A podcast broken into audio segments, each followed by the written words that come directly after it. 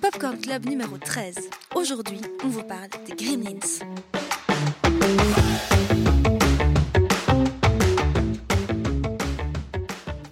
Bonjour Caroline Poisson. Bonjour Vincent Tottini.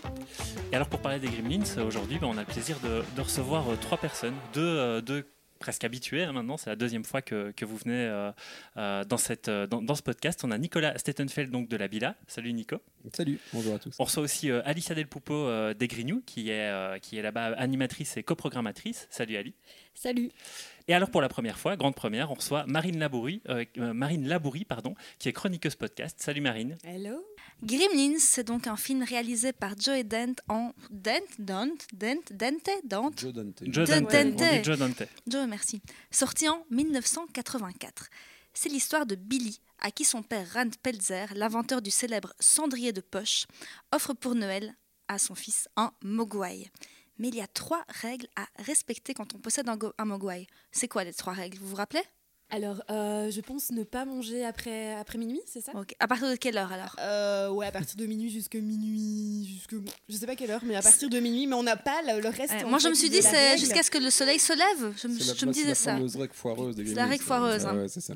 Qui ne Ali. fonctionne jamais. Euh, ne pas les mouiller. Ne pas les mouiller, exactement. Et ne pas les exposer à la lumière. Ne pas les expo- ouais. Ça, c'est pas hyper. euh, ouais, ça, ça sert à un moment donné, mais au début, ça fait un peu bateau comme règle, je trouve. Oui, parce que les deux, les deux autres sont hyper logiques. Tout à fait, mais j'ai décidé qu'elles étaient absolument tout à fait logiques. Alors, évidemment, les règles sont donc également faites pour être ignorées, hein, ce qu'on voit directement dans les Gremlins, notamment la règle cinématographique qu'une suite, c'est très souvent moins bon. Sauf dans le cas de Gremlins 2, t'as vu la transition comme Ah, elle est bien? Ça, on va peut-être en discuter. Euh, ça, je sais pas. hein. Ah, ah oui, alors ça c'est mon, mon avis, mais on, on en parlera ensemble. Mais sauf dans le cas de Gremlins 2, la nouvelle génération, qui a été réalisée également par Joey Dante et qui est sortie en 90, où Billy retrouve son Mogwai dans un laboratoire de recherche génétique, ce qui va donner une nouvelle génération de Gremlins encore plus abominable. Mais tout d'abord, c'est quoi votre première expérience avec les Gremlins? De quoi vous vous souvenez la première fois que vous avez découvert les Gremlins? Qui se lance? Ah, on sait pas là. Ah, euh, je veux bien. Vas-y Du Marine. coup, bah, en fait, moi, j'ai un rapport très bizarre avec les Gremlins euh, parce que je l'ai vu super tôt. C'est ma grand-mère qui a trouvé que c'était une bonne idée de montrer ça à des gamins de 5 ans. Et donc, je l'ai vu à plus ou moins 5 ans. Et franchement, au début, été vraiment traumatisée. Donc, j'avais super peur. Euh, bah, pas de Gizmo qui était tout mignon, mais euh, de, voilà, des espèces de grosses bestioles. Surtout, je sais pas si, si vous voyez la scène euh, dans la piscine comme ça, où il y a un peu des espèces de, de d'éclairs. C'est dégueu. De, de quoi? La scène est dégueu. ah ouais, ouais, non, mais bien dégueu. Et donc, euh, vraiment, j'ai fait des cauchemars, mais pendant mais super longtemps, jusqu'à ce que je le revoie un peu plus âgé, genre, enfin, début de l'adolescence. Et là, euh, je sais pas, j'ai une espèce de révélation. C'est un peu le moment où j'ai commencé aussi à m'intéresser au cinéma. Et du coup, je voyais les références qu'à 5 ans, bah, je les voyais pas et je les comprenais pas. Et c'est vraiment devenu un de mes films euh, préférés. D'ailleurs, j'ai dit, c'est un de mes films racistes préférés. J'aime beaucoup cette, cette punchline, qui n'est pas de moi, évidemment. Mais bref. Et un de mes films de Noël préférés également, parce que ça se passe à Noël. Et je déteste les films de Noël, sauf celui-là et Die Hard, mais euh, voilà. Ouais, D'ailleurs, c'est normal. Mais euh, et pourquoi c'est un film raciste? Tu peux Euh, nous mais parce qu'en fait, oui, parce qu'en fait, il y a un peu des théories qui circulent comme quoi justement les Gremlins, c'est un petit peu pas une critique, mais c'est un peu euh, ça montre des, des personnes. euh, Il y a quelque chose qui joue au niveau de la symbolique. Ouais, voilà la symbolique au niveau des, des, des blacks aux États-Unis, etc. qui aime le poulet sont- frit. euh. C'est ça, bah ouais, qui aiment le poulet frit, qui sont un peu grossiers dans les bars, qui se bagarrent, etc. Et donc euh, voilà, c'est c'est pour ça. Ça a fait polémique, ça a été repris dans pas mal, on en a discuté en préparant, ça a été repris par pas mal de, de présentateurs, de, de présentateurs, de podcasteurs ou de youtubeurs, et également dans certains films au cinéma. Donc, un de tes films préférés, c'est pour ça qu'on s'aime bien. Ouais, c'est pour ça qu'on est copines. Et toi, Ali, première expérience avec les Gremlins? Eh bien, moi, j'étais petite aussi parce que j'ai une grande sœur et une euh, cousine qui est plus grande que moi. Et donc, j'ai découvert le film, je sais pas, je vais peut-être avoir 5 ans. D'ailleurs, je crois, pensais que le film euh, datait des années 90. Mais en fait, quand je suis née, enfin, c'est de 84 et je suis née en 87. Et donc, je pensais qu'il était euh, pas si euh, vieux que ça, Mhm. ce film. En fait, la première Et, fois où tu l'as vu, tu t'es dit Ah, c'est- il vient de sortir. ce Je film, pensais c'est- qu'il venait de oui, sortir. En fait, je l'avais pas vu au cinéma parce que j'étais trop petite, mais je pensais que c'était un film très très récent, Bah, alors que je l'ai vu dans les années 90. Et euh, je l'ai revu pour le podcast. Enfin, je les ai revus et en fait, je me rendais compte que j'avais pas beaucoup de souvenirs. J'avais deux souvenirs. J'avais le souvenir du cinéma qui brûle Ouais. J'avais le souvenir euh, dans Gremlins 2 de celui du Gremlins qui chante sous sa douche. Ouais. Et puis, bien entendu, de la, de la petite bête, quoi, du Mogwai et de Gizmo. de Gizmo. Voilà, ça c'était mes souvenirs. Gizmo caca. Et toi, Nico Première expérience avec les Gremlins? Mais ça, je m'en souviens pas de la première expérience. C'est vrai vraiment la question piège de vos podcasts. ça, euh, je me souviens pas de ce que j'ai fait hier. Alors, la première fois que j'ai vu euh, euh, mais non, ça fait partie en fait de ces films. euh, et pourtant, on les avait pas à la maison euh, sur support physique, on n'avait pas la cassette. Donc, ça fait partie de ces films qu'on a vus, euh, qui passaient à la télé, comme c'est un film un peu de Noël, qui devait passer tous les ans à la télé, parce que j'ai l'impression de l'avoir vu 32 000 fois petit. Euh, un peu comme, euh, je sais pas moi, Maman, j'ai raté l'avion, euh, tous ces films-là, qu'on voit plein de fois. Et voilà, donc je l'ai vu plein de fois, je l'adorais. Et je l'ai re-regardé donc récemment pour, pour le podcast. Et là, je me suis rendu compte, parce que je l'avais plus vu depuis très longtemps, euh, quand même de la richesse du, film, plein, plein de, de- de clins d'œil, plein de, enfin, plein d'anecdotes géniales. Et j'ai compris même des choses que j'avais jamais compris, notamment euh, que la vieille dame qui se fait éjecter sur son, euh, Meurt. son- non, pas, pas mort, Ah. mais que c'est la, la Madame Deagle qu'on voit dans le, le- qu'on voit au début dans la banque, tout ça. Moi, j'avais jamais. Ah oui, C'est vrai? Ah ouais. bah oui, parce qu'elle met une perruque. Effectivement, elle change de look. hein. C'est ça. Elle change fort de look, Et ouais. c'est- et genre, il y a 15 jours, je me suis dit, putain, mais c'est elle. C'est vrai? Jamais capté. Enfin voilà. Moi, je pensais à chaque fois que je vois une publicité à la télé, Stan, sur les monts escaliers Stan. Ouais, c'est ça. Ah Donc oui, voilà. Et le drôle. 2, pareil, c'est un truc que j'ai vu aussi petit plein de fois, euh, Ah ouais. qui fait partie de la culture euh, voilà, Ta culture cinéma de Noël. de Noël ouais, des années 90. Et toi, Vincent? Bah pour une fois, on tombe un peu tous d'accord sur le fait qu'on l'a tous connu étant très très enfant. Mais alors moi, j'ai pas eu l'accroche euh, émotionnelle énorme que certains ont peut-être pu avoir ici euh, autour de la table. Euh, mais par contre, c'est vrai que quand j'étais petit, le premier film m'avait vraiment marqué. Je l'aimais beaucoup. Et c'est d'ailleurs ce qui m'a poussé très vite à avoir envie de regarder le 2. Mais je suis jamais revenu dessus en fait. hein. Je, les ai, je les ai vus jeunes et puis je les ai plus jamais revus, sauf pour la préparation de ce podcast évidemment. C'est fou. Et alors, je me souviens que étant petit, en fait, un truc qui a fait que je me, je me suis désintéressé, c'est que j'ai vu le 2 et je me suis dit, mais qu'est-ce que c'est que le 2 Qu'est-ce que c'est que ce film qui devenait beaucoup plus référentiel, beaucoup plus foutraque Moi, étant gosse, où j'avais juste besoin d'avoir un univers qui se tenait, j'avais pas du tout retrouvé Ouais. mon compte et j'avais, j'avais pas vraiment aimé Gremlins. Alors, je sais pas vous dire exactement à quel âge c'était, mais je peux. Et, et donc, je sais pas vous dire exactement quand euh, j'ai eu euh, mon premier contact avec les Gremlins, mais je peux vous dire que Gremlins 2 a en tout cas été mon premier contact avec John Rambo. Et ça, c'est vrai. Ah ouais. Parce qu'il est déguisé avec. euh, Enfin, Avec, Gizmo est euh, déguisé avec le ouais, c'est petit. ça. euh, Ouais, il, bandeau, a- ouais. il est tellement adorable. Mais euh, Et toi alors? alors moi, je m'en souviens hyper précisément parce que je me revois dans le salon. Et donc, j'ai déménagé quand j'avais 11 ans, donc j'avais moins de 11 ans. Maintenant, l'âge précis, je ne sais pas. Et on avait un, on avait un super appartement avec mes parents quand j'étais petite, avec beaucoup de grosses tentures, des tapis partout. Enfin, je, me revois dans ce salon hyper confort avec des vieux meubles, etc. Et je regarde les Gremlins à la télé et je me souviens à la fin quand Rand Pelzer dit Regardez toujours s'il n'y a pas un Gremlin sous votre lit. J'ai été mais tellement tétanisée par cette phrase. Je, me- c'est drôle parce que je me revois, je sens encore l'odeur des meubles autour de moi. Hyper bizarre tellement ça m'a marqué. Et je me suis levée et je n'osais plus bouger de salon. J'avais trop peur et j'ai eu peur pendant des semaines de, de ce film. Maintenant, moi, c'est pas comme vous. Moi, c'est pas que je l'ai revu pour le podcast, c'est que je le regarde à à peu près deux fois par an, chaque année à Noël, je me, au grand désespoir de mon mari, il faut qu'on mette les Gremlins quand on fait le sapin de Noël, il faut qu'on mette le les Gremlins euh, vers le 25 décembre euh, en post-réveillon. Il faut que je regarde ça tout le temps, le 1, le j'ai 2. la- euh. j'ai la même chose avec Die Hard. Ouais. Bah ouais. J'aime bien Die Hard, évidemment, sinon je pense que nous ne serions pas amis. Mais Gremlins, a quand même une place particulière dans, dans mon cœur. On parle des Gremlins, mais les Gremlins, un Gremlin, qu'est-ce que c'est Un Gremlins, qu'est-ce que c'est Parce que, comment il s'appelle encore J'ai oublié. La fille qui adore ce film, le...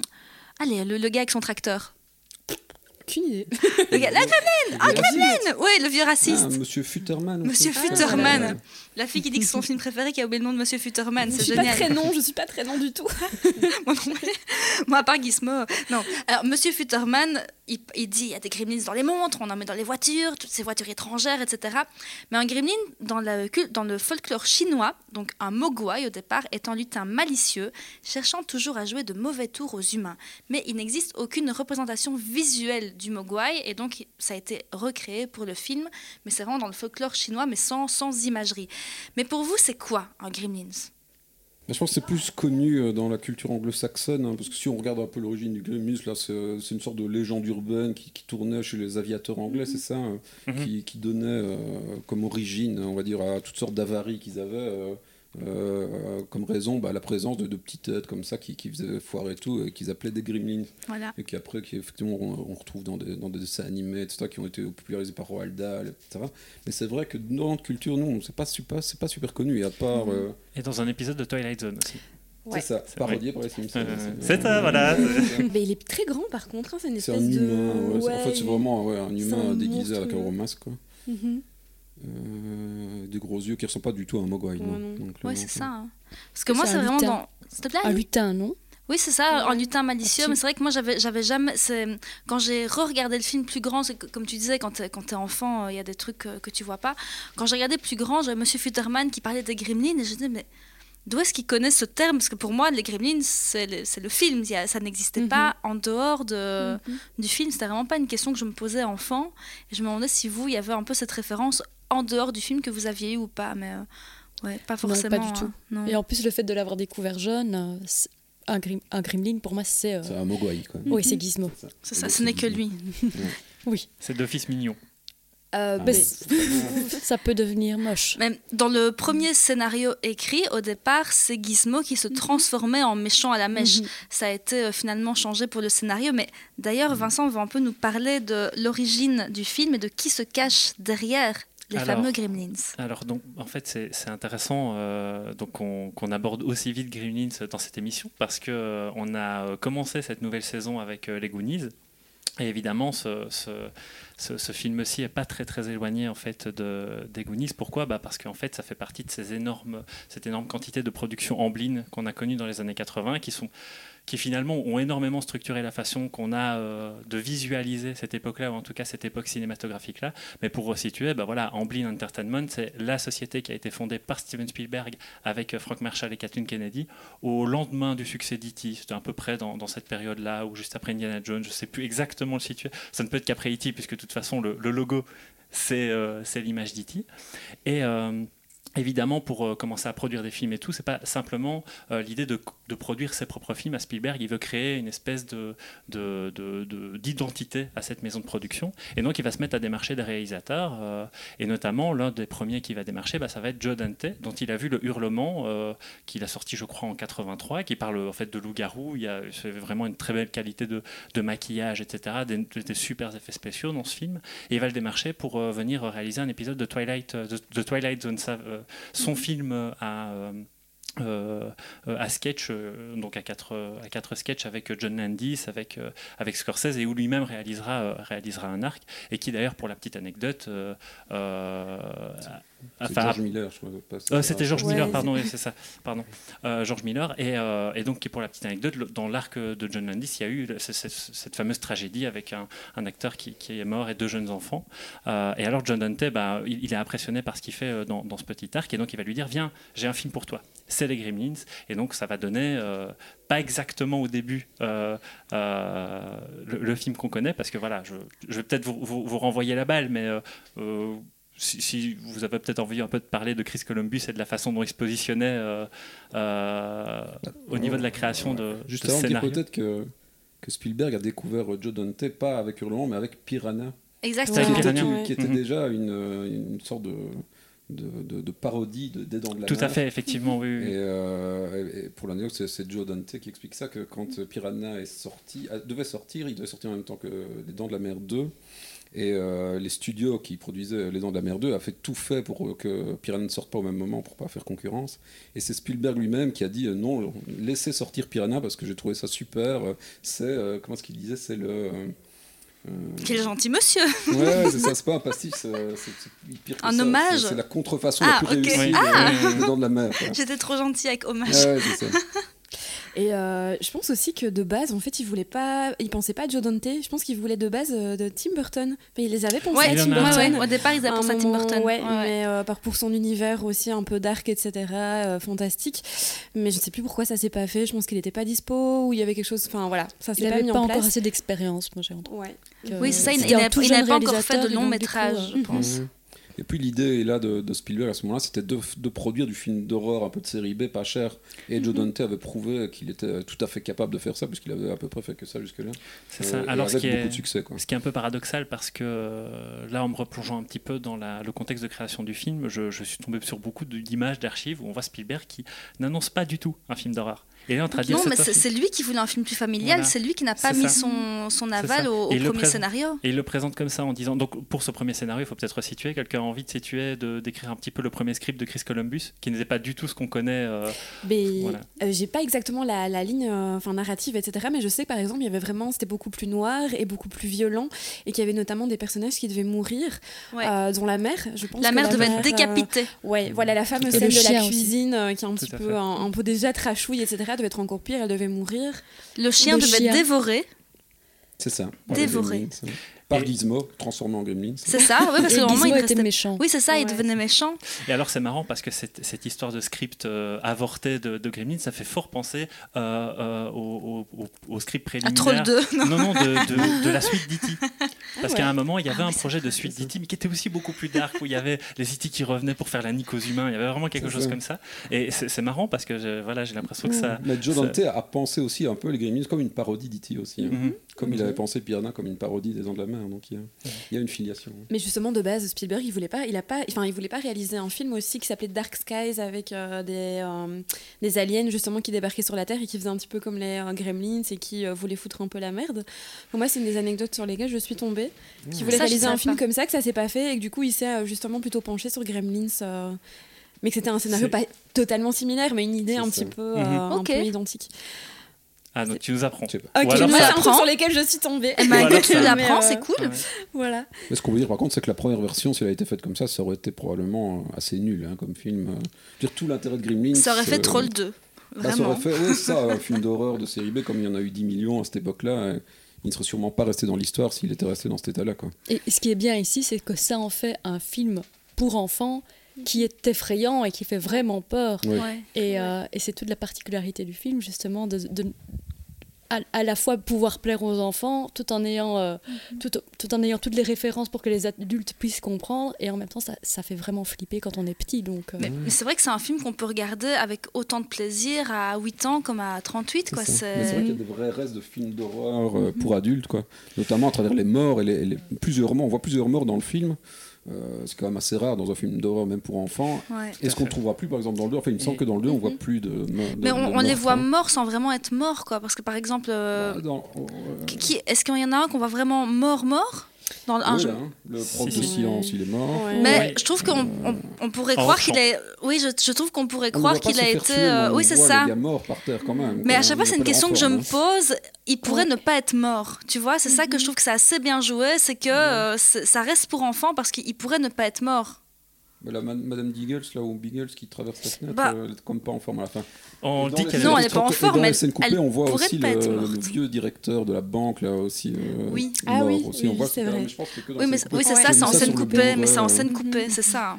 Mais bon, ça fait quand même trois cadavres. Et alors, euh, en fait, moi, moi, ce qui me frappe plus, c'est pas, c'est pas l'idée qu'il y a des morts, parce que j'ai Mhm. l'impression que même à cette époque-là, on n'hésitait pas quand même, même pour un film pour enfants, à- à- le concept de mort. Je pense qu'à partir du moment où tu le mets en hors champ, où tu le, où tu l'adoucis un maximum, il y a moyen euh, de l'intégrer. Moi, ce qui me frappe dans les Gremlins, c'est le, le positionnement esthétique du film quand euh, il, il monte certaines scènes avec les Gremlins qui là f- invoquent vraiment le cinéma d'épouvante, tu vois. Et donc, tu parlais juste avant de commencer l'émission, euh, Marine, de la scène. Je crois que c'est de la scène où tu as le Gremlins qui, qui Ouais. plonge dans, dans la piscine. Dans la Ouais, piscine, piscine. ouais, ouais. Il y a quelque chose Mhm. au niveau de l'éclairage, il, y a de la- Mhm. il y a de la fumée qui sort de l'eau, il y a quelque chose qui devient vraiment très, très expressif là au niveau de la lumière et, et de la mise en scène, où là c'est vraiment complètement du cinéma d'épouvante. Mais ça me fait penser à It Follow. Enfin, tu vois, cette scène, Ah vraiment, oui. je trouve qu'on retrouve vraiment dans It À Follow ici récemment, euh, qui est clairement bah, du coup de, de, l'épouvante. Ça devient donc de la citation de citation, Ouais. de citation parce que John Dante passe son temps en fait à être très référentiel dans ce film, hein, comme, euh, comme tu le disais. Ça, on pourrait faire un, un épisode rien que sur les références dans ce film. Ouais, ouais. Mais Il y a tout un bouquin d'ailleurs là-dessus euh,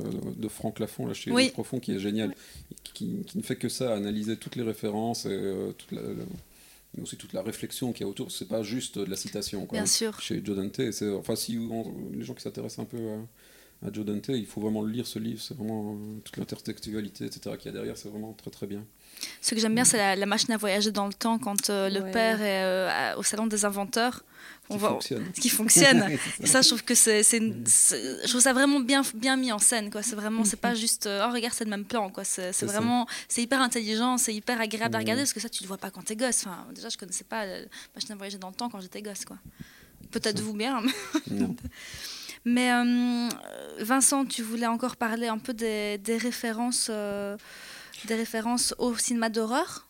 Euh, non. Non. Je- En fait, Mais toute la, en fait, toute la partie de la, des œufs, de l'éclosion des œufs, ça de la mer, etc., du combat de la mer dans la cuisine, toute cette partie-là, elle est quasi 100% horrifique. Hein. Il y a très peu d'humour, ça. même si allez, Et- graphiquement c'est fun et on se souvient tous sûrement de la Et- scène de la mer dans la cuisine, mais on est vraiment Ah, là le plutôt dans du- micro-ondes. dans, Oui. dans du film Et- d'horreur pur. Quoi. Et alors, c'est c'est bien que tu le mentionnes parce qu'en fait, je, je mettais en avant, donc, par rapport à la scène de la piscine, un travail sur l'éclairage et sur la, la mise en scène, sur Ouais. l'ambiance. Mais en réalité, c'est aussi un film que je trouve très, très gore et beaucoup trop pour un film pour enfants. Mhm. Alors, ok, c'est des gremlins qui se retrouvent dans des sales états, mais il y a quand même des choses qui sont très chambées et qui. euh, et qui euh, Enfin, je, je repense par exemple à simplement la scène euh, de fin, la toute scène de fin. Donc là, on spoil comme des cochons. Voilà, donc si vous avez, si vous n'avez pas encore vu Gremlins, euh, arrêtez maintenant. Mais à la scène de fin, il reste un Gremlins Mais qui, qui est le n'a pas vu leader les Gremlins? Sérieux, oui. c'est pas possible. qui est le leader et donc il se fait il se fait frapper par la lumière du jour et il se met à fondre Ah Euh, oui, et ça ça me et ça, ça me La fait scène penser- est dégueu. ça me fait Ouais. vraiment Roger penser au positionnement de Spielberg euh, à ce moment-là qui savait qu'il créait du film pour gosses mais qui pouvait être à certains moments sans concession sur, sur des choses qu'il montrait et ça, ça c'est typiquement le truc qui m'a fait penser euh, au premier Indiana Jones Mhm. avec le, le nazi qui fond à la fin euh, Ouais. voilà, oui, et c'est vrai, moi j'ai plutôt le rapport Roger Rabbit, mais c'est vrai que Ouais, c'est plus. Ouais. mais c'est ça, un jeu fond. Il y a aussi dans euh, avec la sorcière. euh, euh, le magicien d'Oz. Le je pense que c'est un truc qui vient du magicien Voilà. d'Oz où elle dit je fonds, je fonds, la sorcière. euh, Qui est cité d'ailleurs dans le 2, il cite carrément euh, le Gremlins qui euh, la, Ouais. la phrase de la sorcière du magicien d'Oz.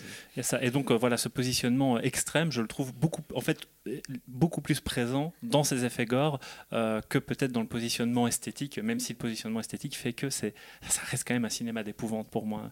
Euh, là, à le- là, là, à le revoir comme ça, je, n'arrive pas à le voir autrement que comme une, une comédie, certes, mais vraiment horrifique, quoi. C'est vraiment horrifique. J'arrive j'arrive pas à le voir comme un, un film pour enfants, vraiment pas du tout. Et par contre, je me demande, euh, il y a- est-ce qu'il y a du sang? Parce que j'ai l'impression que justement, puisqu'ils sont, euh, il y a- quand, quand ils explosent ou quoi, c'est plutôt du vert ou, enfin, tu vois, une couleur, c'est mais ça. qui n'appelle pas le sang Pour quand même. Pour les pour Gremlins, rester, oui. euh, mais oui, voilà, mais pour rester quand même dans quelque chose qui est pas trop euh, sanglant et pas trop dégueu, enfin dégueu, enfin c'est pas dégueu, mais voilà, euh, qui, qui peut quand même être regardable par, euh, par un certain public. Mais oui, c'est pour ça que je dis que les, les morts, pour moi, ne sont pas ouvertement morts.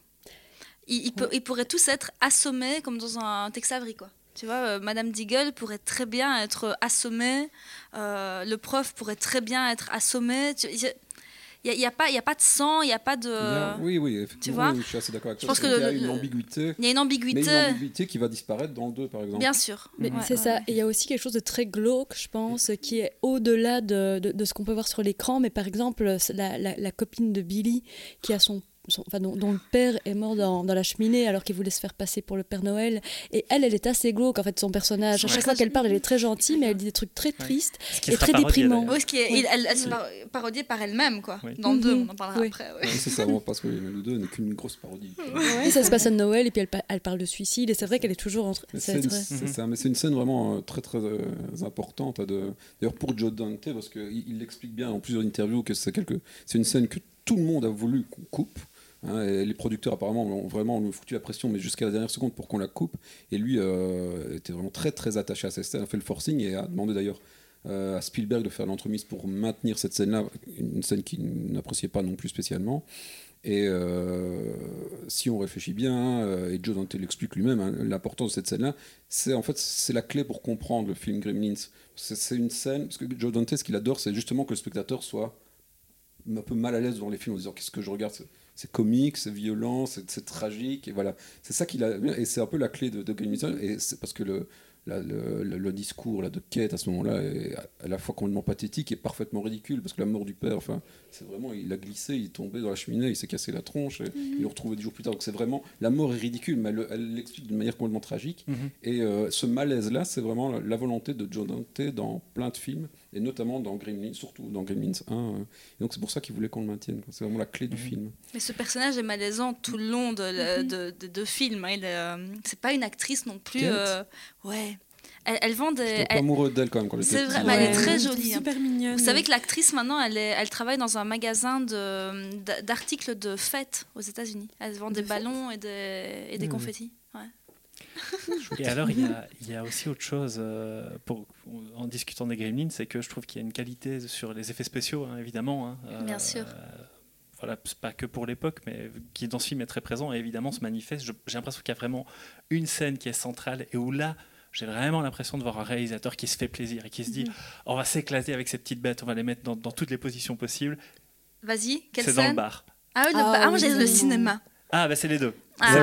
deux. Parce C'est qu'elles les se suivent ouais. et c'est le, le- le délire est le même. D'ailleurs, ça me fait penser que j'ai oublié de vous faire du popcorn avec tout ça. Ah oui, c'est Ah vrai. On n'a pas de popcorn. Popcorn On Club n'a sans pas de popcorn. Mais le- la machine à popcorn est dans le sac à côté. Ah, On est désolée. Ouais, c'est pas grave. Parce que dans le, dans le, il y a beaucoup de popcorn au cinéma.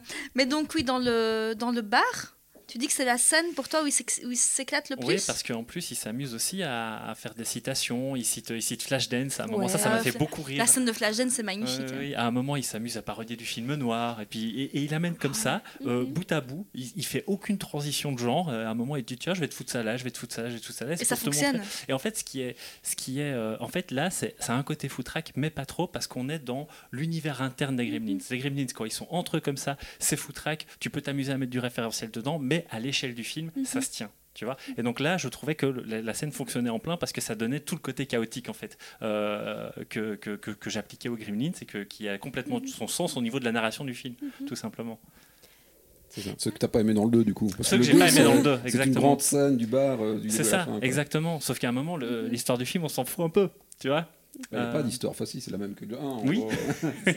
Mais ce qui est aussi intéressant avec euh, Joe Dante, c'est qu'en fait, il vient aussi de l'école, euh, de l'école pardon, de Roger Corman. Et je trouve que justement, dans cette scène, c'est un peu le, fait pas de dit. faire plein d'effets, euh, mais avec très peu de moyens. Mais avec ces très peu de moyens, on arrive quand même à faire des effets, notamment des effets spéciaux, qui sont quand même assez euh, remarquables, et, euh, et d'amener tout un univers avec très peu de choses.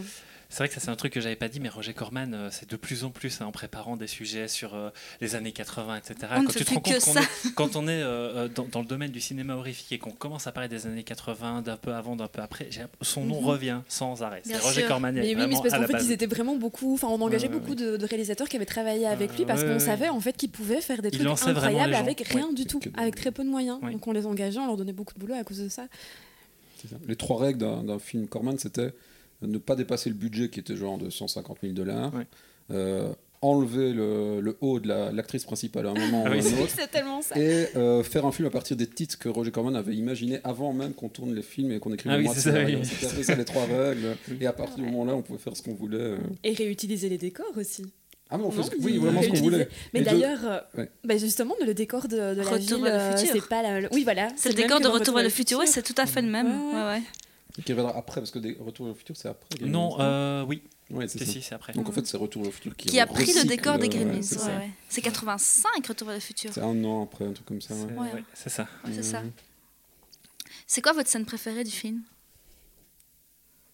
Ali Du 1. Ouais, du 1. On Mais est je- encore dans le 1. Ouais, bah, je pense que c'est la scène dans le bar, justement, qui est, qui est très drôle. Et alors, c'est le, c'est le Gremlins qui ouvre son impair, le Gremlins pervers. Ah le oui. Gremlins pervers. Qu'on revoit dans le 2 d'ailleurs. Oui. Et celui-là, c'est celui qui me fait le plus rire. Et toi, Nico? Euh, bah moi j'adorais la scène euh, horrifique. C'était les, les œufs là, qui Mhm. éclosaient dans enfin, Alien. Ouais, Alien, voilà, c'est vraiment ça, les yeux d'Alien. quoi. Je trouvais ça fascinant quand j'étais petit. Enfin, cette scène-là, elle me fascinait vraiment. Et puis c'est visqueux, c'est dégueu. ils sont vraiment Ouais, dégueux. Et c'est là, ouais, là, on est vraiment dans de l'horreur pure. Quoi. Les œufs, ils sont vraiment. Ils foutent, rien, les œufs tout seuls, ils foutent les jetons. Quoi. Ils sont Ouais, vraiment hein, dégueulasses. C'est très bien Dans la chambre du personnage principal en plus. Le mec se réveille. Voilà. ouais, ouais. Ça, il a, il y a de l'empathie là. Là, tu te dis non, non, je veux pas euh, me réveiller et voir ça, tu vois. Ou sinon, en scène comique, oui, c'est ça, c'est le bar. euh, ou le cinéma, non, le bar est quand même plus fun que le cinéma. Et toi, Marine Mais moi, en fait, j'ai tellement détesté le personnage là de, de la voisine euh, connaisse. À un moment donné, elle menace carrément de tuer le chien. Enfin, moi, c'était trop Ah pour oui. moi que vraiment, je pense que son. euh, Sa mort. Ouais, sa mort, c'est tellement jouissif. Je suis désolée, mais moi, j'ai pris un énorme plaisir à la Noël. voir mourir. Je déteste les petits chanteurs de Noël. Ouais, mais ce que j'aime surtout, c'est en fait, c'est une petite, euh, une phrase à un moment donné que le, le Gremlins dit, c'est euh, genre il dit à un moment donné, moi miam miam, un truc comme ça, et ça me fait tellement rire. Enfin voilà, j'adore cette réplique. miam miam. C'est ça qui fait le meilleur Gremlin. Et toi, Vincent Bah moi j'ai dit, hein, c'était. Ah oui, pardon, la scène du bar. ouais, et puis sinon. C'est euh, pour t'inclure dans la Ah oui. discussion et en fait tu l'as déjà alors, dit. et alors sinon, sinon, attention très important, à chaque fois que euh, un Gremlins dit Gizmo caca, moi j'adore. voilà. Oui, on arrête- on- en plus, on n'arrête pas de dire un gremlins, mais c'est un gremlin. On n'arrête pas de mettre ce S là, mais moi, pareil. Moi, j'adore toutes les scènes horrifiques, mais ma scène préférée qui reste dans, enfin, qui reste dans mon imaginaire de gosse, c'est quand Billy et Gizmo chantent au piano. Pour moi, c'est une des plus belles scènes du cinéma avec son petit bonnet et d'ailleurs avec l'acteur de qui arrive de des Goonies aussi.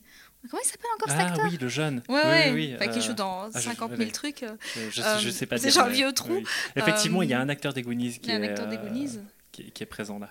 Mais euh, cette scène où il joue du synthé, euh, Nico est en train de se poser cette question. Si, hein, euh, celui qui joue Bagou.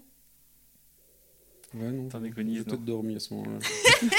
Il est là pourtant. Celui qui arrive déguisé en sapin.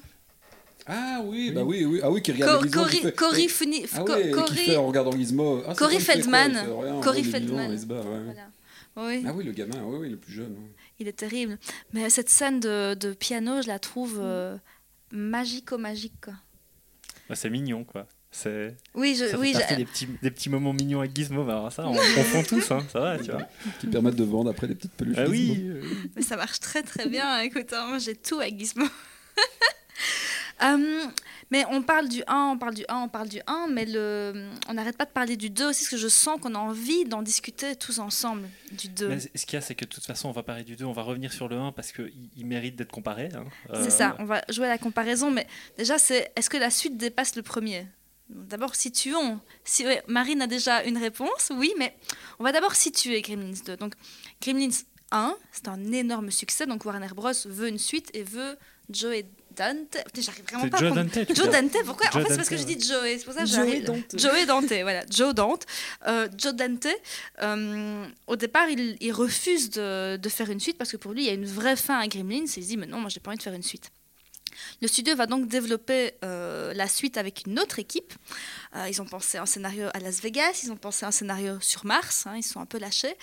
Euh, mais finalement, ils redemandent à Joe Dante qui va accepter, mais avec la liberté créative exponentielle. Euh, et il veut un budget x3. Il veut énormément de sous pour réaliser sa suite. Et il le présente comme l'un des films de studio les plus non conventionnels de l'histoire. Euh, il va le penser également comme une satire du premier film et des suites en général, et va se lancer dans l'élaboration de Gremlins 2. Le scénariste Charlie Haas a l'idée de délocaliser l'histoire à New York, mais au départ le studio est un peu effrayé, il se dit putain, euh, si on tourne à New York, Bloquer les rues. Oh, ça va être galère quoi. Donc il décide de se réduire, de se concentrer, on va dire se concentrer, parce que réduire serait réducteur pour ce film. Il va se concentrer dans un building. Euh, malheureusement, ce film ne va pas hyper hyper fort fonctionner à l'époque, euh, parce qu'il va notamment sortir en même temps que Dick Tracy de Warren Beatty, qui a Ouais. un peu pris le. Oui, alors ça n'a rien à voir, mais, Mais euh, pourtant, je croyais qu'il avait pas du tout fonctionné ce film. Quoi, Dick Tracy? Ouais. Bah, pff, moi, c'est ce que j'ai lu en tout cas, que notamment le fait qu'il sorte en même temps que Dick Tracy, ça fait que ça n'avait pas hyper fonctionné pour Gremlins 2. Parce que Dick Tracy, il, il pourtant une sale réputation de film euh, beaucoup trop gourmand euh, et qui, qui a pas du, qui a pas du tout Vous avez lu d'autres trucs que, que, que ça, vous, par rapport à la sortie de Gremlins 2 Non? Parce que sur Moi, j'ai lu ça, que notamment, vu qu'il est sorti en même temps que Dick Tracy, ben, ça Ah ouais. fait un genre de, de petit bad. euh, Mais je suis content de savoir qu'ils sont sortis euh, côte à côte. Ça, ça me permet aussi Mais de je mieux je l'ai appris en préparant le sujet, je t'avoue que ça, je ne le savais pas du tout. Euh, mais alors, justement, pour vous, mieux, moins bien? Mais écoute, moi, franchement, je préfère le 2. Euh, même si le 1 pour moi est culte, c'est un de mes films préférés, je trouve que le 2, ok, est beaucoup plus foutraque, mais va beaucoup plus loin dans, euh, dans n'importe quoi, dans le référentiel. Euh, et j'aime beaucoup la critique qu'il en fait, notamment la critique du monde d'Hollywood, parce que ça, parle aussi de ça, du, monde du cinéma, de la télévision, euh, du monde du travail, là où le premier était plutôt centré justement sur la banlieue américaine, etc., le consumérisme. Là, le 2, on est vraiment sur une grosse critique d'Hollywood. Et puis, je suis désolée, mais il y a Richard Darbois qui, qui est un gremlin. Enfin, je veux dire, juste ça, je pleure. Je vois ça, je pleure. Vous l'avez c'est vu la en français meilleure- aussi Ah, je Ouais, je je l'ai vu en VO. euh, Laisse-moi deviner. Mais Vincent Alors attends, laisse-moi deviner, il, il joue le Gremlins intelligent. Ouais, Mais voilà, c'est ça. T'as ça. regardé Gremlins en VO Oui, je l'ai revu en VO, ça va, désolé. je l'ai revu en VO. Mais voilà pourquoi tu l'aimes pas. C'est vrai mais Non, pour, non, pour moi, un film que j'ai vu quand j'étais petite, je ne sais pas le regarder en VO. Je suis incapable de regarder un film d'enfance en VO. Pour moi, c'est les, voix, c'est les intonations, c'est les répliques, c'est, le souvenir que j'arrive pas. Mais maintenant qu'on en revient en fait à Gremlins 2, euh, le truc que je voulais souligner, c'est que le revoyant adulte, je le revois vraiment à la hausse ce film. À partir du Ah ouais, moment ouais, où ça. tu commences à capter le système de référence euh, et, à, euh, et à jouer sur les codes et tout ça, enfin je veux dire, c'est un truc, tu peux, si tu es jeune, tu peux pas le capter. Et c'est pour ça que je dis, le, le- là, euh, Tu Joe vu Dante- trop tôt, peut-être. Joe ouais. Dante, il a fait l'erreur de se dire je, je capte seulement un public cinéphile et j'oublie complètement le public simplement enfant euh, euh, qui, qui, qui, qui veut juste une histoire qui se tient. Quoi. Tu vois, il y a un moment, le film qui s'interrompt, on dit les Gremlins ont pris possession de la salle de, de la salle de projection. Moi j'étais là, mais, c'est- je, mais non, Il y a eu trois versions de cette, euh, de Je sais cette pas si c'est une erreur hein, euh, de, de Joe Dante. Je crois que c'était une volonté de sa Oui, part. c'est ça, je pense que c'est totalement c'est- assumé. Il s'est dit, moi j'ai eu une vraie fin à mon film ça. pour enfants, laissez-moi faire un film que quand, il référentiel. a, quand il a accepté de faire, euh, faire euh, Gremlins 2, il a dit je le fais si Si on- fais ce que je veux. C'est ça, liberté Exactement je veux, créative. donc, quoi. euh, C'est Ouais. une liberté créative totale. C'est- bien, tant mieux pour lui, mais c'est là qui m'a perdu moi en tout Ouais, cas. ouais, Voilà. Mais je crois qu'en fait, il voulait pas chercher des enfants, il voulait, il voulait justement chercher des cinéphiles qu'il avait euh, happés avec son premier film. Et alors, je vais juste rebondir sur ce que tu disais, c'est euh, l'idée que effectivement, il y a une espèce, on, on peut voir une, une critique du, du monde consumériste hein, euh, dans, dans le premier film, parce que c'est vrai que bon, tu as les, les, les Gremlins, en fait, ils s'attaquent aux aux, aux- aux objets de l'électroménager américain, Ouais, etc. ça. Et tu te dis, mais en fait, revenez à quelque chose de simple. C'est vrai que tu peux voir quelque chose comme ça, mais en fait, ce que je trouve très intéressant, c'est que tu dis que cette critique est toujours là, évidemment, Mhm. et fait aussi celle d'Hollywood, mais moi, je trouve qu'elle est beaucoup plus dans le pastiche de ce que c'est. On te, on te montre le monde du travail, mais on te le montre dans sa facette la plus absurde possible. Tu vois, quand euh, tu as le manager qui arrive et qui dit Euh, Qu'est-ce que c'est que ça pour une œuvre d'art? Non, c'est ça l'œuvre d'art qu'il faut, Ouais. avec le truc tout rangé et tout, et dire bah, voilà, nous on met les codes de ce qui est beau, de ce qui est de l'art, de ce qui est. Avec, euh, les- voilà, quand tu vis, quand tu es dans la société, tu vis comme, comme, la, comme la, la boîte veut que, tu vives en fait. Et je trouve que ça, c'était c'était surtout pour cette époque, j'avais l'impression qu'il y avait, il y avait un peu un truc avant-gardiste, quoi. Ouais, tu vois, dans la façon qu'il montrait de. le- voilà, le, le monde de l'entreprise euh, etc.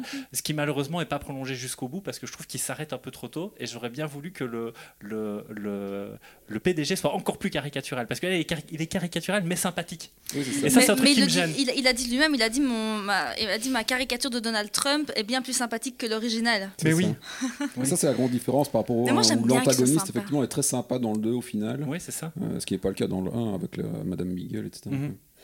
Ouais, moi aussi j'aime bien qu'il soit sympa parce que je trouve que ça, ça le rend d'autant plus drôle. Et le film, euh, et le, et, et ce- le film, le 2, moi je l'ai.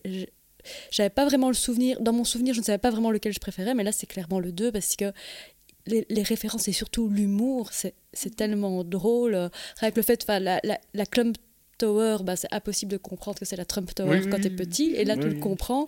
Et rien que le fait des, des, des, des portes coulissantes qui ne fonctionnent pas au début et qu'on Ouais. se retrouve coincé à l'intérieur et qu'on on- ça c'était hyper drôle ou alors quand il y a les, les émissions de télévision avec tous les animaux qui courent dans les euh, dans les couloirs enfin moi il y avait vraiment un humour euh, peut-être tu, tu parlais de pastiche mais qui, qui- que je trouve hilarant en fait En fait, c'est vraiment ouais, c'est Gremlins 1, mais avec le curseur poussé à fond de train. Quoi. Mais il, se moque de lui-même aussi parce qu'il a, il y a le, le critique de cinéma euh, Léonard Maltin qui avait fait une sale Oui. critique du 1, Mhm. qui est carrément interviewé dans le 2, dire non, Mhm. c'est vraiment de la merde. Enfin, Et se fait c'est- choper par les ouais, C'est- génial parce que, et, que, et que le mec ait accepté de, de jouer dans le 2. Moi, je trouve ça génial. J'ai l'impression qu'il a, il a vraiment pu se lâcher à fond. Alors, est-ce qu'il a dû lui graisser la patte à crever pour l'avoir dans son film? J'en sais rien, mais tu te dis, c'est cool, quoi. Autant de la part du réal que de la part du critique d'être dans, dans, Ça permet d'exorciser. cette séquence. Ouais, je trouve ça assez, euh, assez malin. Et ce Ouais. que j'aime encore bien aussi, c'est que là où dans le premier, il y a vraiment un peu une espèce de gremlins, là maintenant, ils se donnent encore à cœur joie. Il y a plein de types de gremlins différents. Je veux dire, il y a des gremlins araignées, il y a la, la meuf, là, la meuf méga vulgose, euh, Ah verte, quoi. dégueulasse, mais qui est juste incroyable. Enfin voilà, il va vraiment s'amuser avec le bestiaire et, et, et faire des choses assez Cette scène de diva, monstrueuses. quoi. Oh là là. Ouais. En fait, tu vois, là, pour rebondir sur ce que tu dis, comparé au premier film où tu as l'impression que les Gremlins, ils ont leur, leur système de cohésion Mhm. interne, leur façon de fonctionner, il faut quand même pas dépasser certaines limites. Là, il s'est simplement dit, je vais foutre un laboratoire, parce qu'à un moment, il y a un laboratoire dirigé par Christopher Lee, ça on l'a pas encore Ouais, ouais. Il y a Christopher Lee qui est là. Christopher Lee, exceptionnel. Oui, qui d'ailleurs subit un revirement idéologique en disant j'arrête de faire le mal, c'était une erreur, enfin c'est très drôle. Et euh, il se sert Sur de ce laboratoire pour se dire, bah, en fait, comme il y a un peu tout ce qui est possible en termes de génétique, on va faire tout ce qui est possible en termes de génétique avec des gremlins. Et Le donc, euh, Gremlins électricité, là. À ce Oh là moment-là, là. le, le Gremlins devient vraiment une espèce de page blanche. C'est un truc ultra conceptuel. Tu appliques ce que tu veux dessus et il le fait littéralement. Je, le nombre, enfin, comme tu disais, c'est un bestiaire hyper riche. T'as un Gremlins araignée, t'as un Gremlins meuf qui veut se marier, t'as un Gremlins qui devient super intelligent euh, avec Richard Ouais. Darbois, euh, et voilà. Mais en fait, ça, c'est vraiment Il présente lié- le film, c'est. Vraiment lié à la manière dont Joe Dante euh, or- euh, crée ses films et, et. C'est-à-dire qu'il y a une part d'improvisation énorme chez lui. Et par exemple, euh, ces Gremlins-là, euh, tout différents, ça vient du, concepteur des maquettes, des, marionnettes, etc., dont j'ai oublié le nom, mais qui n'est pas le même que dans le 1.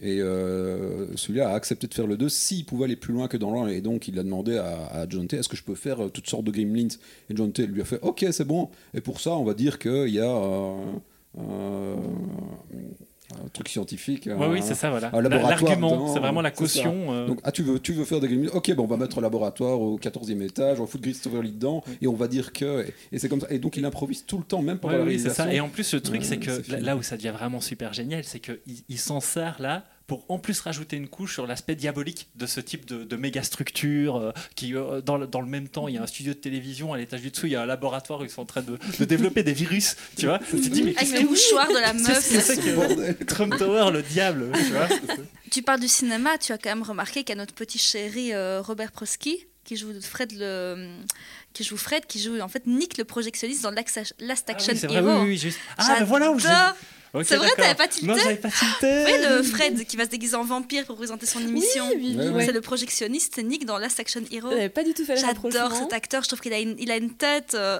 parfaite des, des films de quand on était enfant. quoi. Oui, il a une tête sympathique. Il a, il a C'est vraiment. quelqu'un qu'on a envie de euh, bien aimer. Et j'aime beaucoup sa voix en, V- euh, en VF aussi. Tu Mais vois, oui, il a vraiment une voix hyper iconique où quand tu que- l'entends, euh, pff, tu retombes en enfance en Mais fait. c'est vrai, je- moi, c'est vrai, je rigolais tout à l'heure en, en, en en parlant, mais je, je n'ai jamais vu les Gremlins en anglais. Et si ça se trouve, c'est bien mieux, je n'en sais rien, mais je, ne- je ne saurais pas. Je l'ai vu à la télé en français, pour moi, c'est c'est ces voix-là, quoi.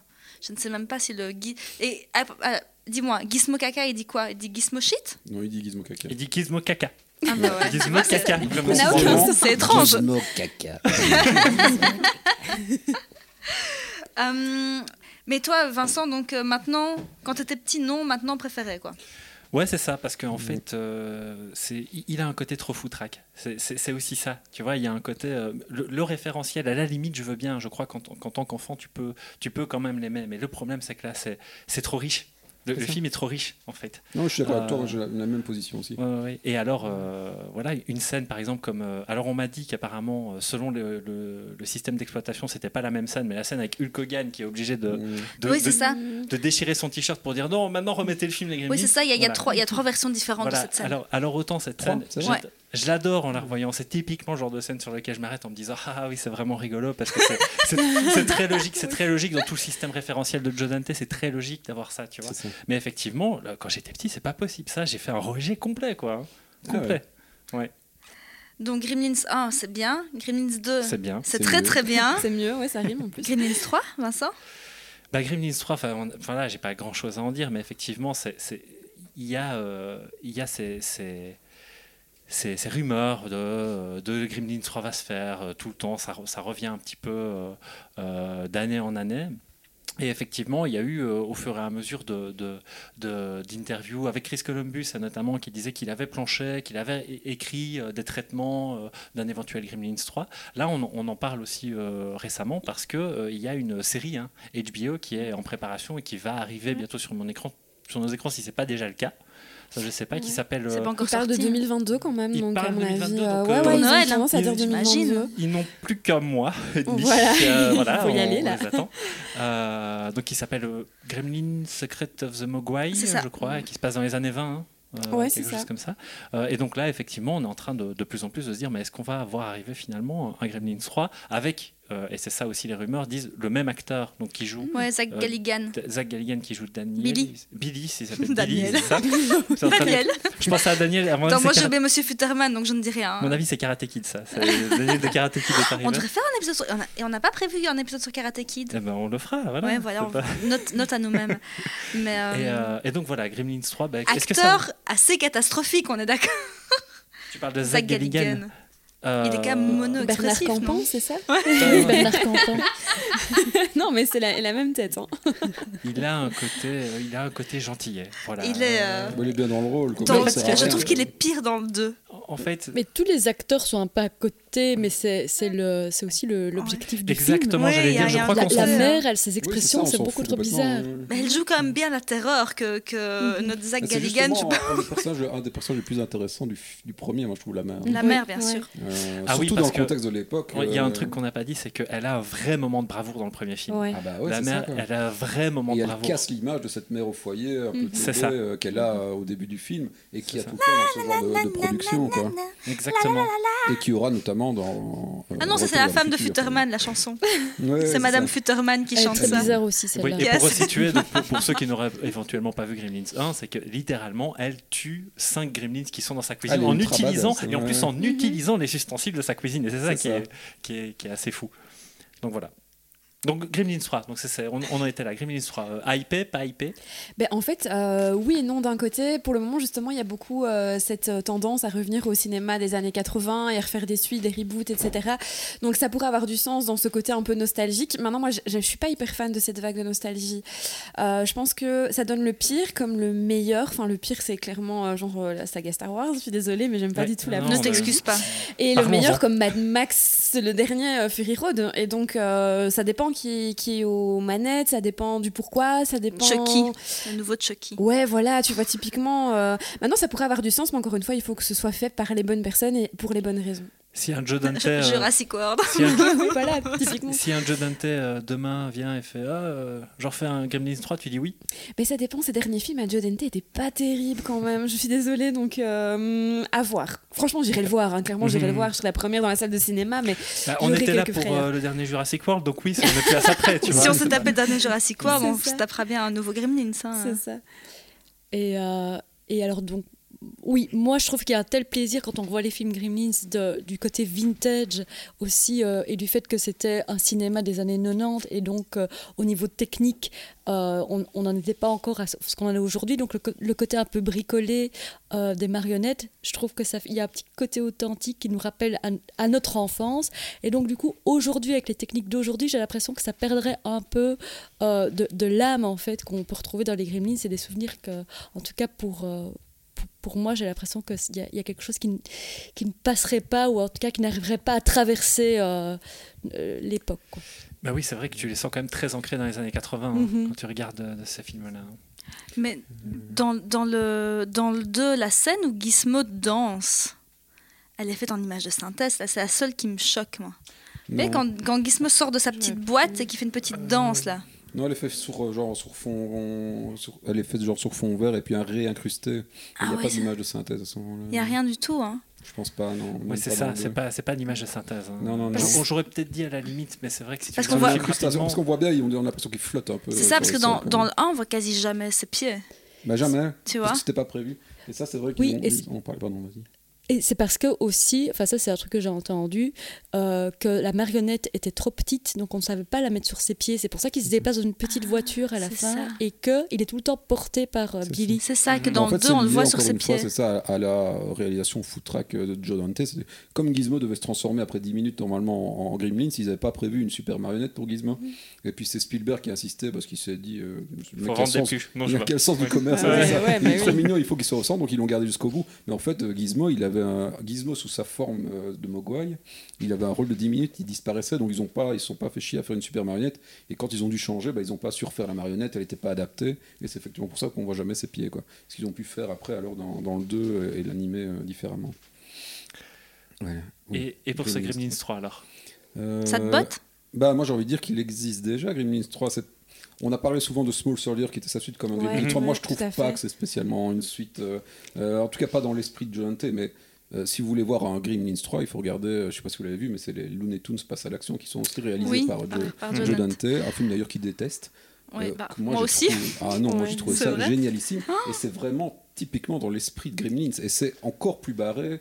C'est pour moi, les Passe à l'action, c'est vraiment le Gremlins 3 qui, qui n'existe pas. Quoi, parce que c'est c'est le même esprit footrax, autoréférentiel, euh, avec encore plus de références euh, à, l'histoire du cinéma. Ça, ça part complètement en, cacahuète, mais en, en 4 secondes.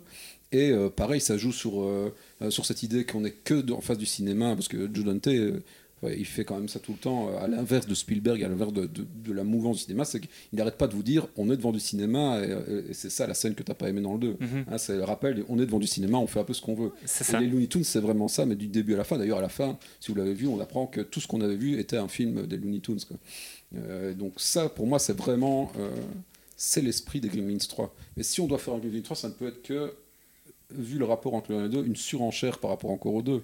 Ouais. Et dans les Looney Tunes, on l'a, Et- et sans passer par des Toons, qui est finalement la référence première des Gremlins, je vois pas comment on peut faire un truc Et- encore plus barré que Et d'autant plus 2. que des, des films qui passent notre temps à nous faire des, des coups de, à nous mettre des coups de coude dans les, dans les côtes, on a plus que ça. On, a, on en a beaucoup, beaucoup maintenant euh, parce que ça, t'as l'impression que ça surcharge énormément euh, la culture populaire et tu te demandes quelle serait la spécificité de Gremlins 3.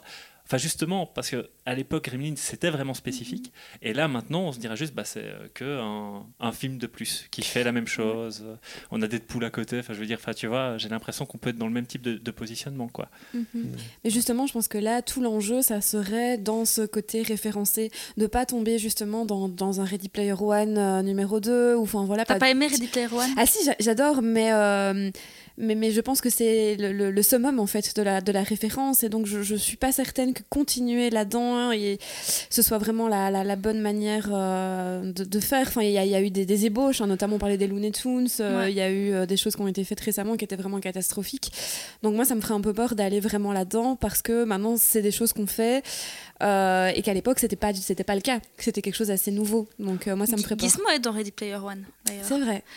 Ou alors, Je l'ai vu quatre fois, j'arrive toujours pas à savoir si je l'ai aimé ou pas. C'est hyper Ready bizarre, c'est hyper rare les films. Ouais, Ready Player One. Ouais, j'ai pas aimé du tout. Je, je n'arrive pas à me. c'est hyper. J'ai vu quatre fois, je ne sais toujours pas dire si j'aime ou si j'aime pas. Arrête alors, laisse tomber. À un moment, il faut Arrête d'essayer. euh, J'ai vu deux fois la même journée pour le présenter euh, d'ailleurs euh, au Grignou, mais euh, je me pose vraiment question sur cette ultra référence. Enfin, c'est Mhm. pas le sujet ici, mais euh, vu que les Goonies on s'est étalés, je m'étale aussi ici. Ah oui, mais non, c'est on vrai peut, on, que peut, hein, ça- on aime bien s'étaler ici. ça, Voilà, c'est comme ça. Euh, non, non, c'est pour en revenir à, à Gremlins 3. En fait, euh, Ah bon ouais. Mais en fait, c'est l'idée, c'est que si, si- s'il fallait le traiter, ce qui pourrait être intéressant, c'est d'en faire un truc purement horrifique à ce Mhm. moment-là. Tu dis, on arrête le côté référentiel, on arrête la comédie et on va sur, euh, sur un vrai truc euh, horrifique où on tue les enfants. Je sais que t'aimes bien ça. j'aime beaucoup ça. On tue les enfants et on a vraiment un truc très, très rare. horrifique euh, avec les Gremlins. Quoi, voilà.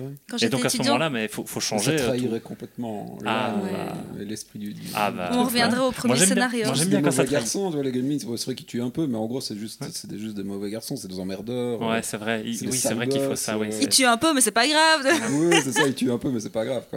c'est chouette, on ferait une, nouvelle génération de gosses complètement traumatisés par ça. C'est déjà pas mal. Pour des Mais Quand j'étais étudiante, j'avais fait une liste des films où on tuait des enfants. Parce que j'en trouvais pas assez. Ça, ça- ça- je sais pas pourquoi, j'avais un- un- une fascination pour ça, de voir euh, à quel, où était la limite dans, dans le cinéma à chaque fois. Et je me posais vraiment ces questions, mais de façon euh, vraiment euh, étudiante. quoi. J'étais euh, à fond. Ok, je vais y aller. hein, parce que ça commence à partir en couille? Mais non, t'imagines un Gremlins 3 euh, en mode euh, robot euh, super euh, 3D dégueulasse. euh, Non, je sais pas. Ou alors on le fait à la Troll 2. Je reviens encore avec Troll 2. Voilà, non, pardon. Je... C'est pas grave, on coupera parce que moi aussi je m'emballe. bah écoute, voilà, j'ai l'impression qu'on a un petit peu fait le, le tour. euh, On a fait le à tour. part hein. si vous aviez encore des choses à ajouter sur euh, les films, sur Spielberg, sur Chris Columbus, sur Joe Dante, ou voir sur, euh, sur Amblin. euh, voilà, Moi, c'est peut-être plus sur justement le, cette, enfin, ce diptyque des Gremlins. Je pense que c'est aussi quelque chose qui est très générationnel et que souvent, ce sont c'est des films un peu à la, euh, bah, aux autres films en Amblin ou à la Retour vers le futur, des films que les parents montrent à leurs enfants. Et je trouve que ça, c'est un côté assez beau euh, de transmission justement. Et moi, c'est typiquement le genre de film que j'aurais envie de montrer à mes enfants plus tard. Et voilà, j'aime bien ce côté Ça transmission. dépend à quel âge, mais. Ça- pas à Ouais, 5 c'est ans, ça, mais ça. euh, 8 ans, c'est bien. Ouais. Donc voilà, plus cet aspect-là que je trouve mignon. Mais je me demande toujours, parce que Nico, t'es le seul ici qui a des enfants. Un enfant? Une, ouais. Deux enfants? Une enfant. Une Euh, petite fille, 4 ans. ouais. avec- ouais, 4 ans, c'est encore un, un peu tôt parce que je me demande toujours. j'ai commen- Vas-y. J'ai commencé à lui montrer Small Soldier. Après 10 minutes, elle a fait En gros, qu'est-ce que c'est que cette merde? Du coup, on a arrêté, on a regardé, je sais plus quoi, on a Peter Pan. Ah non, oh Mais- non. Mais je me demande parfois tous ces films qui nous, euh, nous ont euh, bercés, Retour vers le futur, comme tu dis, euh, Gremlins, les Goonies ou quoi. Des gamins de 8-9 ans maintenant, ils voient ça. est-ce qu'ils se disent ah c'est génial Est-ce que se disent c'est quoi C'est comme, c'est comme est-ce qu'ils se disent que ça a mal vieilli? Là, je me pose souvent la question parce que nous on les, on les, on les voit avec nos, nos yeux d'enfant, mais tous ces films qui pour nous sont euh, phénoménaux par rapport, on a toujours l'impression que c'était mieux avant. Mais est-ce que des gamins de 8-9 ans maintenant vont pas se dire mais c'est super vieux ton truc, euh, ça ressemble à rien? Ouais, c'est ça. Bah, il faut essayer de distinguer en fait ce qui est la part de nostalgie et la part de vraiment de, de la, de la valeur du film. Quoi. Je pense que Gremlins c'est un film intemporel qui pourrait tout à fait plaire encore aujourd'hui. Euh, pas sur les aspects techniques, effectivement, il y a des choses qui ont un peu vieilli, mais globalement. Mais ça, va encore, hein, il n'a pas trop vieilli. Euh, mais je crois que c'est un film dans lequel on peut euh, projeter encore aujourd'hui pas mal de sens et qui fait qu'il vieillit bien. Moi, on a, j'ai été assez frappé parce qu'on l'a regardé du coup, genre la semaine passée pour venir ici avec, avec ma compagne et à la fin on s'est dit mais en fait c'est, c'est un film écolo. Oui, carrément, hein, carrément, ouais, ouais, tout à fait. Qu'on n'avait jamais vu, mais à la fin, euh, la tirade du vieux chinois quand il vient, euh, et en gros, il leur dit vous faites, vous faites avec les gremlins ce que vous faites avec la nature, Ouais. euh, vous êtes immature, vous savez pas gérer, tout ce que vous prenez, vous détruisez, et il reprend le gremlin, et, dit, et vous êtes trop jeune pour faire ça. Vous, Mhm. vous êtes encore euh, limite une espèce trop jeune pour pouvoir gérer ça. Quoi. Et donc en fait, c'est, les gremlins, c'est aussi parce qu'on a parlé euh, de, bah, voilà, du racisme, et comme ça, je suis pas du tout Mais en fait, tu peux, je pense des que adolescents. je pense que le génie du mais- film, c'est que tu peux appliquer plein d'images différentes voilà, en fait c'est sur les Gremlins. c'est ce qui ça. fait en général que les œuvres deviennent intemporelles. C'est qu'on peut Mhm. projeter euh, voilà, au fil du temps toutes différentes thématiques et différentes euh, analyses euh, qui, qui ne vieillissent pas. Donc pour moi, Gremlins, ça, ça fonctionnera encore euh, longtemps. Tu le montreras dans combien de temps à ta fille? Oh, c'est vite parce qu'elle adore les monstres. Ah, Je crois quand elle, elle veut des Barbie, mais elle veut que les méchants. Ah. Elle voulait Cruella l'année passée euh, en Barbie. Elle Ça- voulait pas une Barbie. elle existe, Cruella en Barbie. Ouais. Ah. Ouais, très bien.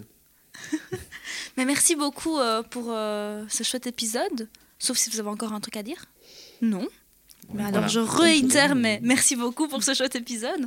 On s'est bien amusé à parler des Gremlins. C'était cool. Mais ouais. On va penser à Karate nuit, Kid. hein. De quoi? J'ai cru que tu avais dire 80 minutes. Tu vois pourquoi On a combien de minutes, Vincent On a 56 minutes. 50 minutes. Ah Parfait, exceptionnel. Films. Karate Kid, ça vous parle, vous? Moi, je cherche des gens pour Karate Kid. Là, je suis à Pas fond. trop, moi. Non? Moi non, Non. Bah, pas. désolée, non. C'est vrai pas. Ah, et Moi, toi? je suis toujours prêt, moi. Ah, c'est bien. On trouve- venir Christophe Mavoudi, c'est un monsieur Voilà. On, on- on trouvera bien des gens pour Karate Kid, quoi. Cobra Kai, on fera, on fera la totale, quoi. Moi, Ah oui, non, c'est Karate vrai. C'est vrai que si- s'il faut commencer Ouais, à sais préparer plus, Karate ouais. Kid, il faut commencer à se taper tous les Cobra Kai. Moi, j'ai tout vu, mais non, on fera Ouais. juste Karate Kid, on, ne tracasse pas. Ok. Merci en tout cas, et euh, Oui, merci à vous. à bientôt. À bientôt. Merci. Ciao. ciao.